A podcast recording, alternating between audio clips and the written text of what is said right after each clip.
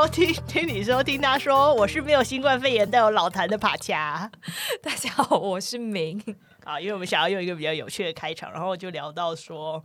哎，大家认得我的声音，好像都是靠我的老痰跟咳嗽声来认出。哎，帕恰来了，这样子，非常好。干脆，对，我就干脆一不做不休，就以老痰作为我的特色好了。很少听到 Podcaster 有老痰的吧？就是我帕恰。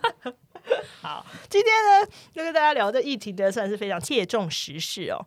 最近呢，刚好同事们聊到了印度神童的预言，他最近他之前。你不知道哈，他因为你在欧洲，你可能不知道。但这他最近呢，就是呃九月吧，反正就做出了一个新的预言，是说到了二零二零年的年底，会有另外一波更严重的灾难或是疫情可能会发生这样子。那所以我们现在已经十月了，那所以就对啊，想说，那可能还有两个月，不知道会发生什么样的事情，那我们就先趁这个时间点。重新来回顾一下，说疫情时期大家到底有哪些的焦虑存在，以及大家是做了哪些事情来重新找回对生活的秩序？这样。欸、但但我本人对于印度神童非常的好奇，自己自己回去 Google 好。在我们聊之前，我真的很 想知道吗？他就是他，我跟你说，他不是那种掐指一算，他是一种。天才型的人物，这样，那他学的是所谓什么吠陀占星学吧？反正就印度那边流行的一种占星的学派，跟西洋占星术还有中国占星术是有有一些不一样的，所以他是透过。占星术去观星象做出的预测，这样，那他就是准成功准确的预测到了新冠肺炎的发生，这样，所以大家就开始说啊，这个小神童这么厉害！哎，等等等等，所以他在今年年初或是去年去年就预测今年一月到四月之间会有一波这种大流行的疾病发生，这样子，对，所以大家才开始说哇，这个小家伙讲的真准，这样子。哎，那他说今年年底就是感觉还会有呃第二波这件事情，他有特定讲是新冠肺炎，还是他是讲可能其他？他说会有另外的事情，然后会一直持续到明年的三月。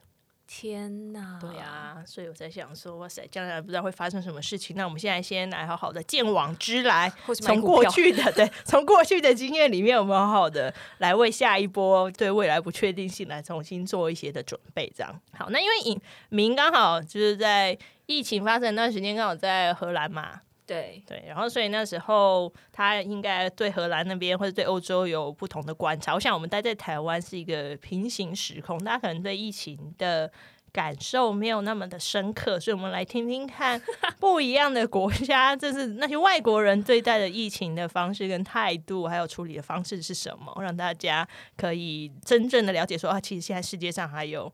呃，不一样的事情发生这样子。嗯嗯，一定要先说，就是现在在台湾的大家真的是非常非常的幸福，真的是很幸福，大家真的要知足哈。那当然啦。嗯，其实我可以大概就是分享，就是整段过程的小小的演进。呃，我今年一月还是二月的时候有回来过年。对，那我要准备飞回去的时候，那时候其实就有一些呃疫情的消息，嗯，但是主要消息的来源可能是大陆那边，然后还有当然就是台湾，你可以看到有些人已经开始在戴口罩。嗯，对，那时候我对于这件事的看法，我只是觉得诶有点可怕，但说实在，我完全没有去准备任何东西，包含呃买口罩。带回荷兰，我没有做这件事。我那时候还问你，哎、欸，你有戴口罩回去吗？他说完全没有、欸，哎。对，我就把它想成是一个，哎、欸，它好像是一个疾病或是严重的流感，那它可能过不久后就会，呃，就可能会有疫苗啊，然后就会解决了。所以我那时候当下真的没有想那么多。不过，在我要回去的那个时间点，其实荷兰有一些大公司已经说，如果你是从亚洲国家回去的话，你其实是要隔离一段时间，可能一个礼拜或是两个礼拜。但他讲的那些。亚洲国家也非常的大略，可能就是也有包含，是大陆啊，嗯、或者是日本啊一些地方，它也不是 cover 全部。就可能如果你是从泰国回去，你可能不用隔离。哦、就我也有点抓不准那个逻辑。嗯、不过那时候大家可能已经有一点意识到，大陆那边就是亚洲这边已经开始有一些疾病酝酿。嗯，对，有一些疫情的消息。但你后来回去有隔离吗？我完全没有，因为我其实还有特别传讯息给我的老板，嗯、我说呃，如果你有 concern 的话，因为其实我有点想在家工作啦，我就主动去问，然后没想没想到我老板说，哦，我们完全不在意啊，你就回来了，好吧，只能认命去上班，对，然后我就只能去上班，所以我同事对于这件事的看法，大家都觉得就是一个流感。啊，uh, 我的同事其实荷兰人比较少，意大利人非常多。那大家应该也知道，在第一波的时候，意大利是嗯一个非常那时候非常疫情非常非常严重的国家。嗯，对，所以那时候我有点像是经历了同事们，就是意大利人对于新冠肺炎这件事的。情绪的转变，或者是想法的转变，因为一开始他们就觉得啊，就是流感呐、啊，干嘛那么在意？嗯、也不一定要戴口罩啊。然后因为我有就是私底下就吃饭的时候，我们很爱聊天嘛，我就说，哎、欸，现在口罩超贵，要不要赶快买？或者什么护目镜啊什么？他说干嘛买那个啦？戴 口罩要戴吗？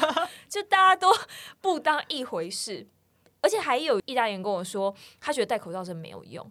真的不用带啦。为什么他觉得没有用？他可能觉得他也没有办法很直接的防范。就如果只有你带，就是好像其实帮助不大。就是他的想法是这样。OK OK，那其实包含在荷兰你是不太能戴口罩的，因为它好像有一条是跟蒙面法相关，就你不能把你的脸遮住。嗯，那如果你要戴口罩，基本上都是你是重症病患，你非常非常的严重。但其实这种人也非常少，因为大家就会觉得，如果你都是重症的话，就待在家，干嘛出来？不要出来害人。对，没错。所以其实，在荷兰的路上戴口罩的人是非常少的。但就是随着时间，意大利的灾情，所以我可以感受到我意大利的同事开始就觉得，哎，不太对哦。包含因为我的老板也是意大利人，然后他可能就是在可能接近三月多的时候，就寄了一封非常发人深省的信。嗯、那我看到的时候，我想说啊，终于理解了。啊，大概就是提到说，就真的不要去小看。COVID 这件事情，因为其实，在我们公司的意大利人大部分来自于南艺，南艺跟北艺比较起来，北艺当然就是经济可能会稍微就比较发达之类，嗯嗯、所以其实南艺对于医疗的设备，嗯、呃，是比较缺乏的，所以那边疫情其实相对比较严重。嗯，那其实我们很多同事是来自于南艺，所以他们的朋友啊、亲戚一定都会。呃，传很多消息给他们，我老板就说，真的不要小看这件事情，因为在南艺有非常非常多人是确诊了，但是因为医疗资源不足，所以他们是没有氧气罩，就是他们是最后就是死去这样过世。哦、对，那你的同事，意大利同事意识到了事态的严重之后，他做了什么样的改变吗？他还是不戴口罩。他哪有意识到啊？他就没有学会教训。但是他就是比较勤洗手，然后对于消毒，就是喷酒精，或是可能会特别买肥皂。其实我们原本也是有吸收乳啦，嗯、但是因为我们好像看了一篇文章，说肥皂比较能消除就是病毒，它好像会切断那些病毒的连接，就一一篇医学文章，哦、所以大家还是开始有一些在意，嗯、然后会开始呃储备一些酒精啊，多一些餐巾纸啊之类，嗯、但大家还是不戴口罩哦。我说你到底对口口罩什么偏见？对，然后在荷兰那疫情就越来越，应该是数字越来越高，嗯、所以我们大概在。三月四月的时候就开始在家工作哦，对，所以我到现在为止都还是在家工作，大概已经持续了快要半年，半年有点久哎，就蛮久的。那你荷兰的同事呢？你说他们对于你说其他国家的人对这件事的看法？啊、我有一个还蛮好的朋友，他是阿根廷人，嗯，然后那个同事我觉得他非常的有趣。他是一个男生，他本身就对于一些事情非常的焦虑。那像他在要满三十岁的时候，就他大概就是二十九岁，然后可能剩两个月就要变成三十岁的时候，他一直跟我说：“怎么办？我要变三十岁，三十岁。”那我现在就我大概翻了大概十个白眼吧。我想说，你干嘛跟跟一个就是超过三十岁的人讲这件事？欠揍。对，他就想说怎么办？三十岁。就是，然后而且我觉得很扯的是，他在要满三十岁的前一个月吧，他还去预约了健康咨询师。嗯，对，因为他就很紧张，他就觉得说，如果他变到三十岁，他可能代谢啊、身体状况 就会改变，嗯，所以他就特别还去花钱，而且没有健保，有点贵，然后就做了咨询，就是他可能要怎么吃啊，怎么保养啊，会比较好。所以他本身就对于身体状况是非常非常敏感的人，嗯，嗯，那就更不用说这波疫情，他就整个是吓歪，吓歪，真是吓坏哎。然后他是一个。一听到数字那么涨那么快，他其实是在我们公司宣布 work from home 之前，他就开始请假，他就不想出来，他觉得太可怕了。然后他所有买的食物全部都是线上订购。因为像我可能还是会戴口罩，然后出去买。对。然后像他就跟我说：“哎，你真的不要不要，我给你那个折扣码，你去线上就这个点，你就输这折扣码，可以打八折，超新鲜。”就一直怂恿我说：“真的不要出去，真的很可怕。”嗯。他就是一个这样的人。然后那几个月吧，他就跟我分享说，他其实对于疾病非常非常的焦虑。嗯，其实不只是他，我也是。嗯。嗯，我就是那时候的心理压力非常的大，我就会有一种，如果我真的得了怎么办？因为有一种感觉是，他不比在台湾，就如果呃真的发生什么事，我会感觉会有很强而有力的医疗 医疗人员，或是一个团队，或是大家都很在意这件事情。但那时候在荷兰那个时间点，大家可能对这件事情他没有那么的在意或认真。嗯。对，然后你可能就会有很多不确定性，就是说，诶，如果我真的得了，我真的会受到荷兰政府或是医疗体系的好好的保护吗？我会变得更严重之类的。嗯嗯、所以，就像我们第一集讲，就是对于一些事情，你要有最坏的打算，你才会做事情会比较泰然。那在那时候的我，我是找不到最坏的打算，就是我会觉得我最坏的打算，那可能就如果真的发生，如果我可能最坏的打算就是真的死掉之类的。你有保险吗？妈妈应该是有保险，对，那就是有最坏的打算的。但那时候就会，小五想说，哈，我来荷兰才来一下，我就要死在这边，就很紧张啊。那那时候没有考虑回来吗？那时候，work from home 啊，你就 work from Taiwan 啊，这也是一个好问题啦。但那时候就想说，可能那时候也在忙其他案子什么之类的，就的确在台湾也是可以工作，但那个还是会有一些时差。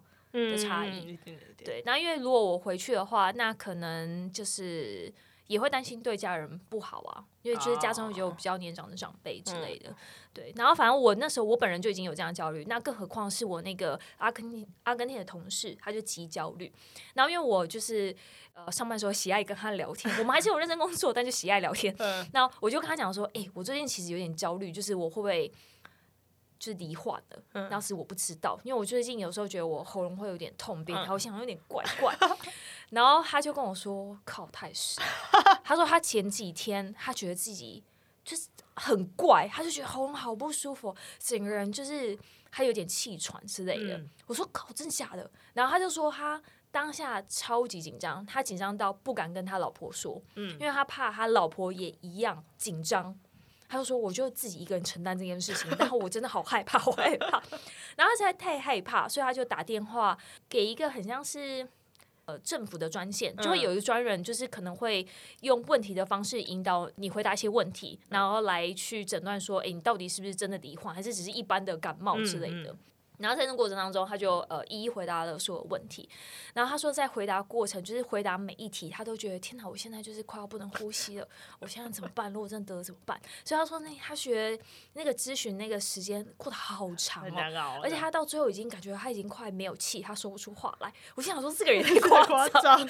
对，然后就是讲完之后，医疗人员就回答他说，哎，他觉得应该不是新冠肺炎，嗯、可能是因为其他什么什么症状，可能着凉之类。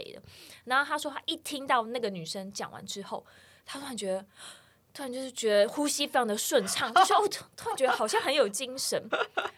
然后他他说，这个这一段过程他也不太会形容，但就是他真切的体会到的一个过程。但我觉得他可能就本能就是真的是好自己吓自己哦。对啊，就是 吓吓死。对，没有恶意就男生那那个阿根廷同事为什么没有考虑就是回他的家乡？他家乡更严重。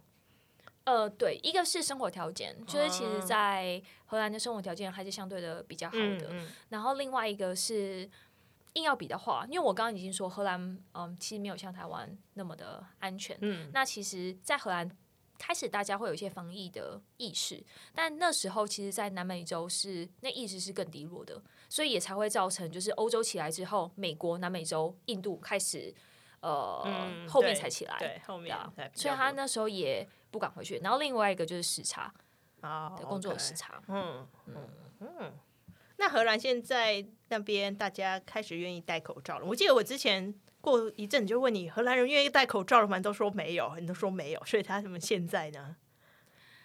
现在大家越来越因越来越多人戴口罩。那我那时候说，可能三四月的时候，可能人数就是一直从啊、呃、几百多到一千多，然后甚至到。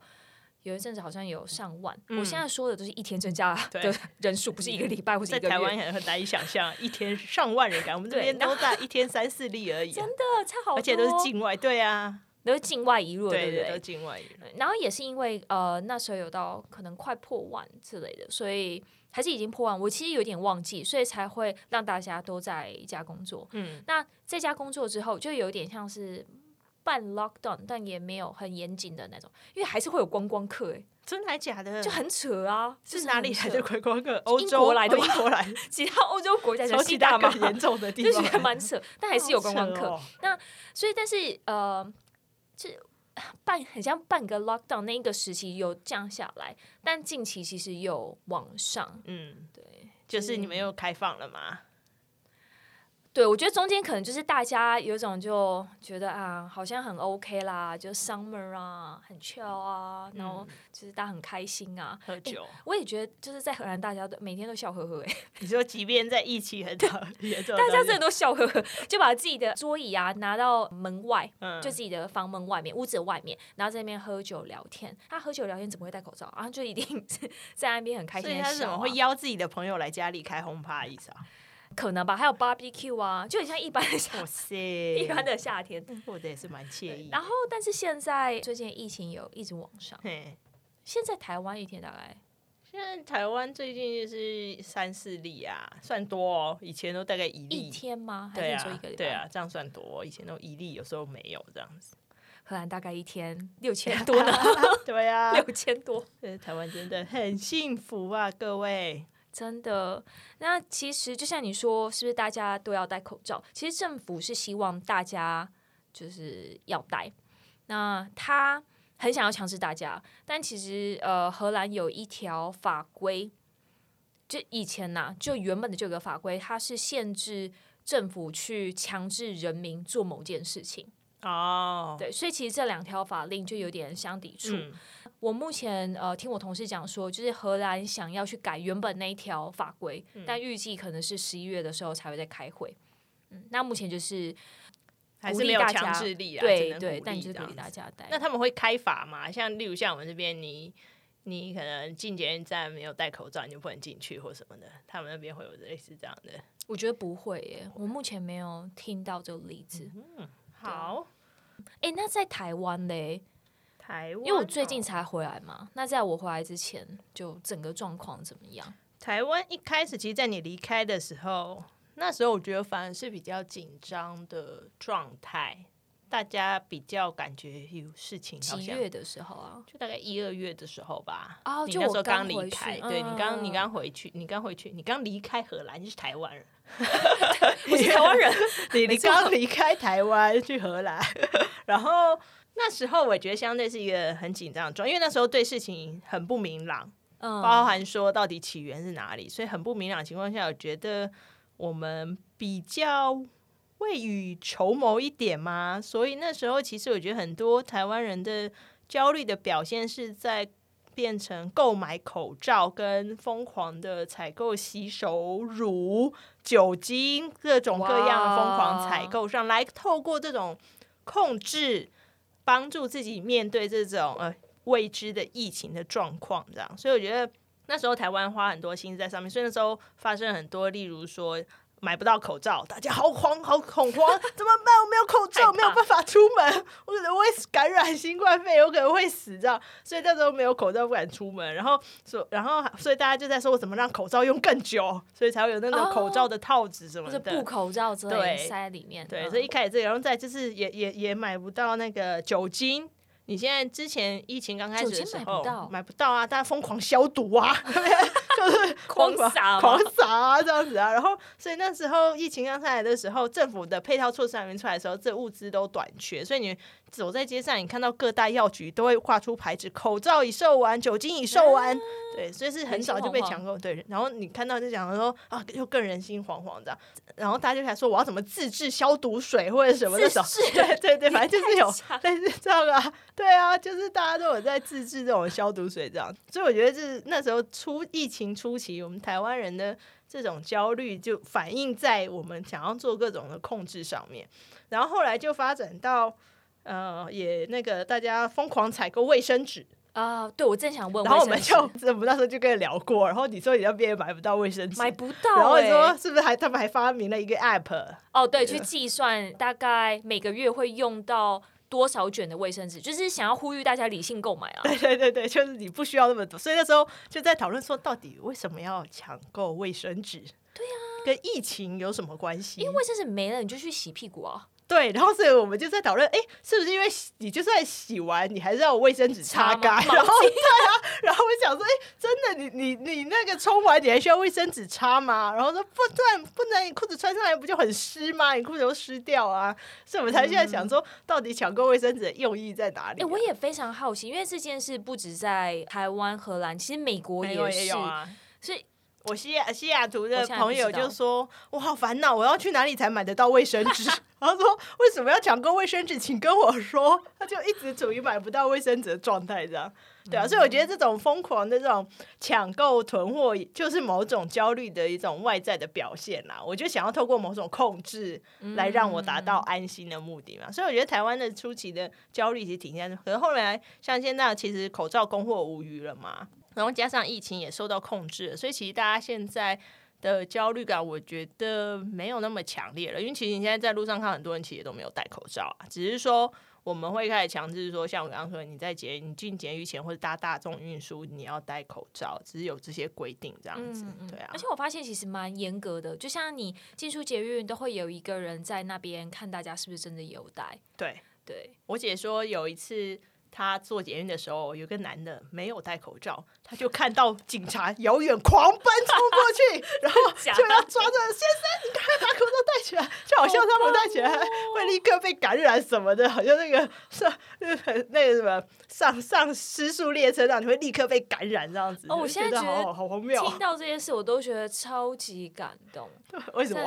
因为这大家对于这件事情很在意啊。哦，总因为你来自一个非常不在意的环境的。而且就像我觉得两边的机场也差非常多了，因为就是我从荷兰机场就是飞到呃桃园机场嘛，那 就是荷兰就是大、呃、就是那样，就也不会有特别的呃喷酒精或什么什么之类。嗯、但呃我有特别选择搭嗯台湾的航空，就我搭华航直飞，那你可以感受出来，就是华航的空服人员真的蛮辛苦，而且他们也是真的。就比较在意这件事情，所以他们都是有佩戴口罩，嗯、那甚至也会给你口罩，然后帮你稍微消毒。但除了这之外，可能其他航空他们就比较不会，哦、因为我甚至有听过有些航空是一开始是不戴的，就空服人员其实没有到很在意。哦、嗯，对。那你一飞到台湾，就你要搭那个。计程车，防疫计程车，对。对，那你在搭防疫计程车，那计程车是疯狂用酒精喷洒你，是超级疯狂哎、欸，就是用一个很就喷喷劲还蛮大的，呃、然后他就会要你就是手整个大打开，呃、而且包含就是手背，还有你手掌也要翻过来让它喷到，嗯、然后就包含你的包包啊，然后甚至你的鞋底也要被喷到，哇塞，就觉得哇，好有安全感哦，对啊，所以我觉得我们。对待这种未知的状态，有很大一部分是透过控制来得到自己一种安全感，这样没错。对啊，不过我觉得这可能是不只是台湾，可是整个华人的现象。因为我听说美国其实也是一直处于这样子啊，就是流感呐、啊，根本戴感，根本戴口罩，口罩剥夺我的自由，我抗议，什么类似这样子，对不对？他说不可以限制我的自由，这样子好。然后那时候他们不戴口罩，但是后来反正就听我在美国的亲戚就说，其实那时候华人听到风声，早就把全部的口罩都买完了，这样。所以其实美国人他想要买的话，他也买不到。嗯，所以就为什么美国政府他一直没有办法呼吁全民戴口罩？因为没有口罩，真的，所以他只能说你要么就用其他的布什么遮住，这样至少减少口沫，这样。因为真的就是买不到口罩，可是其实口罩早都被那些华人都买走，所以我觉得这是一种华人的集体的现象啦。我们反正就是。就是担忧比较多一点嘛，所以例如，所以为什么我会存钱，会买房？啊，美国人说，哎、欸，为什么要存钱？为什么要买房？我就是要及时行乐啊，类似我一样，荷兰人也差不多。对啊，对啊，就是一个，我觉得是一个东西方的那个观念的差别啦。这样，因为疫情发生后，我到处各国的朋友都问候一轮嘛，就不知道为什么我现在台北没有朋友的朋友都在世界各地，这样就知道，就是世界各地的朋友我就问一轮说，哎、欸，你那边怎么样？还好吗？然后他们就说，其实就就还好，可他们觉得。那种感觉比较是觉得很 annoying，annoying 的事情是说，好像只有他一个人遵守规则是没有用的，因为你出去，oh, 他们不戴口罩，他们也不保持距离，这种你就算你再怎么保护好你自己，其实他们不会，就是就是其实没有用嘛。因为像我一个同学，他在 LA，他就说。啊，真的是受够了！他说：“气死吗？什么时期了？我公司还在办 team building。”他说：“而且有一天我经过一个海滩，我还看海滩一堆人在拥抱。说什么时间？为什么拥抱呢？是？反正就是做一件他觉得很荒谬、很愚蠢的事情。他说：到底有没有了解世界严重性？所以我觉得在国外的朋友很多是属于这样子的状态。嗯、然后我也有问我日本的同学这样子。”然后呢，我就说，所以你们现在日本那边疫情还好吗？其实日本一开始观念也觉得这是一个感冒，真的吗？对，他说看新闻，哎其其实没有，他们一开始也是觉得这其实就是一个流感这样子。然后反正你免疫力好，你也会就是正常。所以他们其实一开始也没有像我们这么的紧张兮兮这样子。对，那那当然，后来他们事态比较严重的时候，他们也就变成是呃要他们去 work from home 在家工作。哦，所以他们现在。对，然后那现在也是吗？对啊，现在也是啊，哦、就是那种大型的企业都会被政府就是建议说，你们、哦、让你们员工 work from home，但是接下来 work from home 之后，我觉得丁文那同学说，他主管，我觉得他主管有焦虑，因为然后突然要变成要怎么去 remote 去，然后 manage 这些人，哦、他的主管就一直很没有安全，就有点像是那种一直在监督他，哎，你今天有没有上班？有没有开始上班了？嗯、然后说，哎，你的工作有没有做？然后怎么事要不要忘了？你还有什么东西要做？就一直疯狂的 micro 他，压力的对，他就说我明明就很认真啊，那我的日本老板一直觉得我好像没有在做事，在家都在打混，你知道？所以我觉得这是那个主管的一种那种焦虑也产生了，因为我我相信在日本的环境情况下，他应该不熟悉这种像这种远距工作嘛，嗯、对啊，所以对而言，他看不到他的员工，他当然很焦虑啊。你是在家睡觉吗？其实有时候我们是不是也真的在家睡一个觉，然后休息一下，休息一下。但是他他对对他们他们就是很焦虑这样。哦，这真的可以想象，很有趣。就你像你刚刚说，就是呃，你很多在海外的朋友，就有点像是他们感觉像一一人在战斗。我有另外一个朋友，他也在荷兰，但他在另外一个城市，嗯、其实也有发生类似的事情。当一开始疫情越来越严重，可能但是还没有到严重到。荷兰政府决定让大家在家工作的那个时间点，他就有建议，就是他还特别去找 HR，然后跟他聊说：“哎，你觉得我们公司要不要再增添一些酒精？”哦，对，就是他主动去讲这件事情，嗯、然后类似主动说：“那要不要让大家戴口罩啊？”但他换来的就有点像是那个 HR 的态度是：“你其实不用那么担心啊，就是我们就听政府的就好啦。”我觉得他甚至会有点带有一点，就是荷兰这边的可能医疗体制比亚洲还要好，你干嘛那么担心？就我们觉得没有问题就没有问题啊。Oh. 对他来讲，他是有一点受伤的，他是甚至倒觉得就很委屈吧。就他原本就是要为公司、为同事好，但是换来的就是这样的言语，真心换绝情啊。好了，那他就保护好他自己就好了。是，不管家人，现在这个情况，保护好自己就是最棒、最大的那个保护了。没错，对啊。那在其他各国的状况的话，新加坡的朋友想一下，那时候问他们，其实新加坡大部分还好，主要的疫情是发生在那个外劳的呃宿舍里面。哦，群聚感染是发生在他们，因为其实老实说他们居住的条件并不是很好，等于说很多人挤在。一间小小的房间或什么的，啊、所以所以那时候比较大规模的爆发是从这群外籍劳工开始这样子。那时候新加坡朋友跟我分享的是说，他觉得他们的政府领导人做了。还蛮不错的事情是，他做了很透明的沟通，然后他就贴了一段他们那个总理李显龙吧，嗯，讲的话，他的演讲，他其实固定在某一些例如时间点，他就会召开一个新冠肺炎的一个演说。那在这个演说，我就真的有看完。其实我看完，我是会觉得。这个政府很知道他们在做什么，然后我会有一种安心感，因为他其实很透明的公开现在的新冠肺炎在他们国家状态是怎么样，嗯嗯嗯，那他们因此。要做了什么样的决定？例如说，我们决定要 lock down，嗯，那他接下来就会带出说，他也知道这个 lock down 会对于经济会对于什么样的面向造成的影响，嗯，他就在带出说，针对这些可能的影响，政府会有哪些相对应的措施？不错，欸，对，所以其实它就是一种非常透明的沟通，而且跟大家知道说，其实大家担忧，政府都有思考到，那我们也做了相对应的。呃，回应这样子，那因为以像新加坡这种专制的这种呃政体的情况下，稳定民心其实本来就是一个很重要的事情嘛，所以其实他透过这样的方式，让他们的民众觉得，哎，其实政府。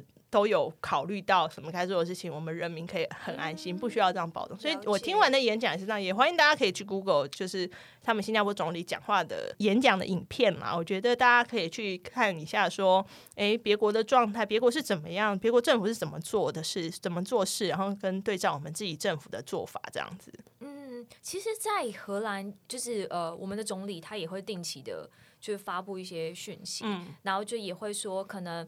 他们预计几月的时候会做什么样的事，嗯、然后会带来什么影响？嗯、但即便有这样的做法，但大家其实对于这件事情还是没有非常的上心。我觉得可能就是在于他们对于这可能原本生活的 style 就很不一样。嗯、因为对于荷兰人，我现在只能讲荷兰，因为我在这个环境，其他欧洲国家我就没有那么确定。或许呃稍微类似，对于他们被剥夺自由这件事情，或许。更严重。嗯，那我觉得他们甚至近期给我一个感觉是，与其你要这么拼命的去防范得到肺炎，那不如就得了，然后再 recover 就好了。就是在就是就是这就好，对，现在不能反驳什么。对，就是你就是有点像是之前呃那个那个叫什么失速列车，嗯，就你不觉得好像变成僵尸的人好像就比较。反正比较安心，对，我什么都不用思考，我就是个丧尸，你就不用一直一直跑啊，你就不用在意啊，僵尸是丧尸是在你背后，对对，然后而且那时候大家是觉得反正也不会有什么后遗症。我现现在的确是有一些报道是说，如果你从呃肺炎恢复，那你可能会有一些后遗症，但好像那些后遗症还没有就是医学很明确的证明，所以对于他们来讲，他们就觉得它就是一个比较严重的。流感，那你就得了，然后你就变好，那就 OK 了。就其实你不用那么担心。哦，难怪，所以很多那个啊，欧洲还是哪些国家的首相就说，我们就全民先得，就可以全民免疫哦。应该就是这样的概念吧？我想，对，好像是英国，对啊，应该就是这样的概念吧。嗯，那其实，在疫情的过程中，其实我觉得除了焦虑以外，我觉得焦虑衍生了一些相对负面的行为吗？那举例来说，其实当下呃一开始最严重的事情，其实是来自对亚洲人的歧视，真的。哦，所以我那时候很担心，在国外会不会 被歧视？怎么办？对啊，他们走在路上，哦、对啊，那怎么办呢？都被笑。你有你有遇到一些这种被歧视的状态吗？就会呃会耶，就嗯、呃、会笑说。China China，或是对着你喊 COVID，或是对着你咳嗽，我觉得这些都有。嗯、但我觉得他这个算是比较温和，对我来讲，因为那些人可能就是屁孩。对我想说啊，那就算了，就这样。我就是就是我是台湾人，怎么样？就是我觉得这些比较还好，但有些可能就会动手动脚。就我有听过这样的例子，我自己是没有遇到。嗯，对啊。然后那时候其实有一些呃新闻，就还。荷兰有个很奇怪新闻，就好像有一个 DJ，就是自己编了一个曲子，然后就有点像是善笑亚洲人，oh. 就里面就是那个曲子就包含就是呃亚洲人，然后跟 COVID，然后怎么样怎么样之类的，然后就流传在 YouTube 上面，然后就是年轻人就会听啦，就哼哼唱唱，然后就会笑啊。当下我的同事听到之后，我觉得他们的反应让我蛮暖心的，就是他们就分别私讯我，就说：“哎、欸，你有没有遇到这样的事情？那如果真的有遇到的话，你跟我们讲，就是我会，我们就是会帮你啊，什么之类。嗯”然后甚至就有一个意大利人还说：“呃，还是我要教你跆拳道。”嗯，应该是不用。对。跆拳道不错啊，借机学一下，很难说，因为因为之前有一阵子真的演化的还蛮夸张的。不过我觉得那是他们对疫情的焦虑导致的一些负面的行为啦，因为那种他必须要透过这样的方式来帮他去疏解。我觉得那有一段时间大家疯狂在讨论这个话题，就这个歧视其实是 anywhere，包含说。即使在台湾，其实每个人都会变成这样，有点人心惶惶。就有人在我旁边咳嗽，说：“嗯，你是不是有新冠肺炎？”真的，或者是对呀、啊，或者是说，你看那个人就是那边不戴口罩，是不是那个？所以稍微一点行为，你就会开始捕风捉影，然后觉得怎么办？他是不是有新冠肺炎什么什么的？嗯、所以我觉得这种就是歧视，所以才开始有人在呼吁说，这种歧视。我们要想办法正视，我们要意识到，其实没有错，这件事情正在发生这样子。那同样这样，这件事情也带到那时候，对医护人员也发生类似这样的状态。那时候其实就有看很多新闻，就是说很多地方其实不欢迎医护人员，像像台湾也有啊。台湾例如有些前新闻是说，有些便当店。如果是医院订的，他就不不送，不送吗？因为他觉得那里就是一堆病毒啊，然后送过去我是不是就要得？呃，他可以放门口，他可能就没有啊，他就觉得他不送这样。所以那时候其实有很多这种对医护人员的歧视跟焦虑，对。但其实他们才是现在这个疫情情况下最辛苦的人嘛。你看他们冒着危险，然后尤其像美国，像这些其他。疫情很严重的国家，其实医疗物资很缺乏。对于站在第一线的那些医护人员，其实他连这样的保护都没有的时候，他要怎么很好的去呃去照顾这些病患？所以其实我觉得是一个恶性循环啦。嗯、所以那时候后来就开始有一些很多人就一样就在跳出来呼吁这件事情。他们其实没有什么这种不会把病毒带出来这件事情。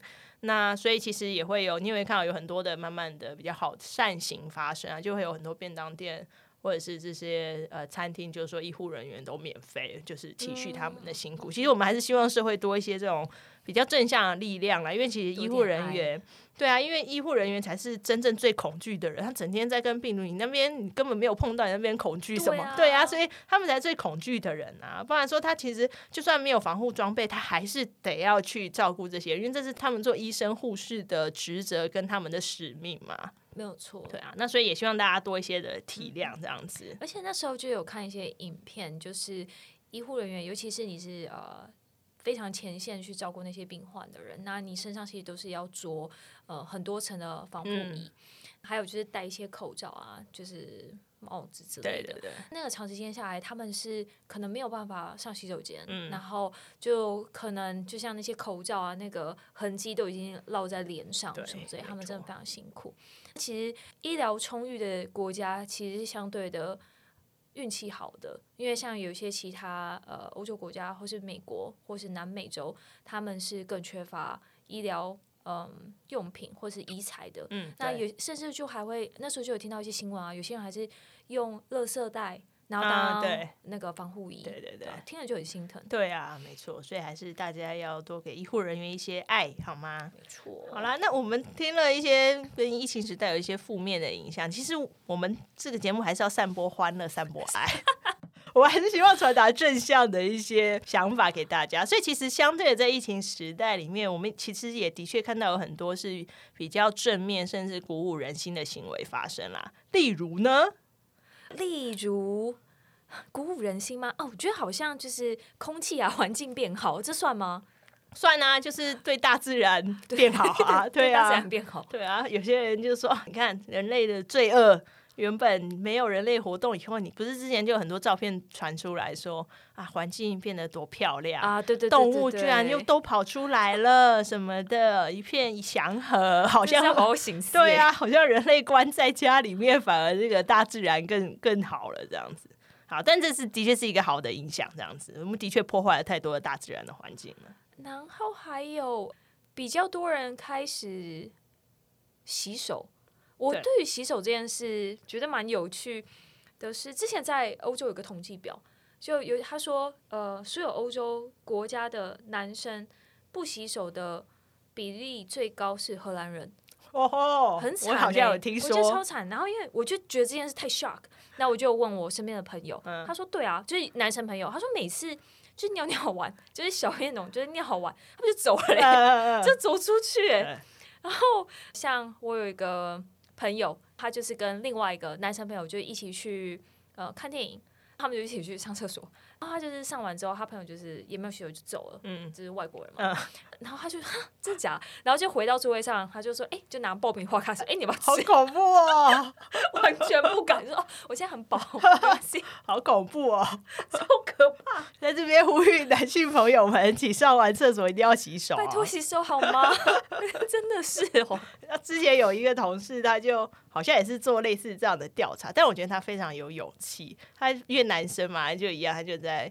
在呃运动中心的厕所，嗯、他就是观察说这些男生出去有没有洗手，然后他发现他，然后他就发现只要没有洗手的人，他就会说：“哎、欸，先生，你还没有洗手哦。”他就一直他在待在厕所，我就觉得 他很有勇气。他说：“先生，你还没有洗手哦。”然后他就说：“经过我实验的结果，十个里面有八个会回头骂我干，然后就走了，所以还是没有洗手。”但是有八个哦，对，很高，一定一定的，对啊。啊，我也是很 shock，我就觉得哇塞，好可怕！我以后不要是男生递给我的东西，太恐怖了，这实在太可怕，太恐怖了。你觉得嘞？有什么正向的改变？正向的改变哦，我觉得。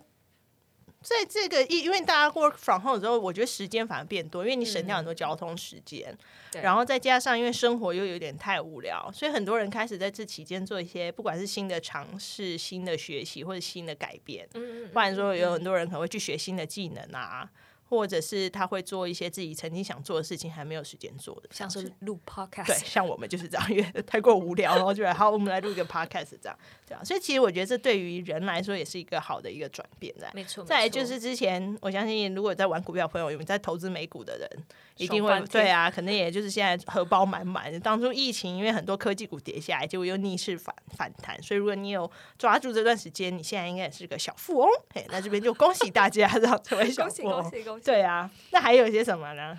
呃，我觉得还有对于呃关系的珍惜，尤其是在海外。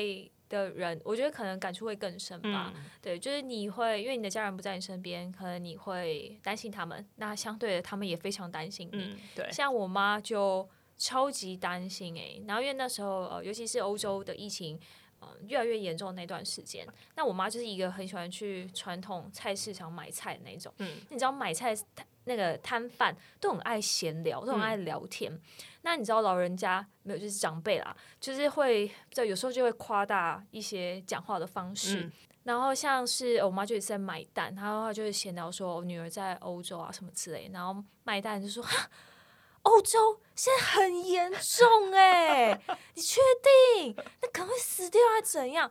我们然后我妈妈就竟然因为买蛋买到哭。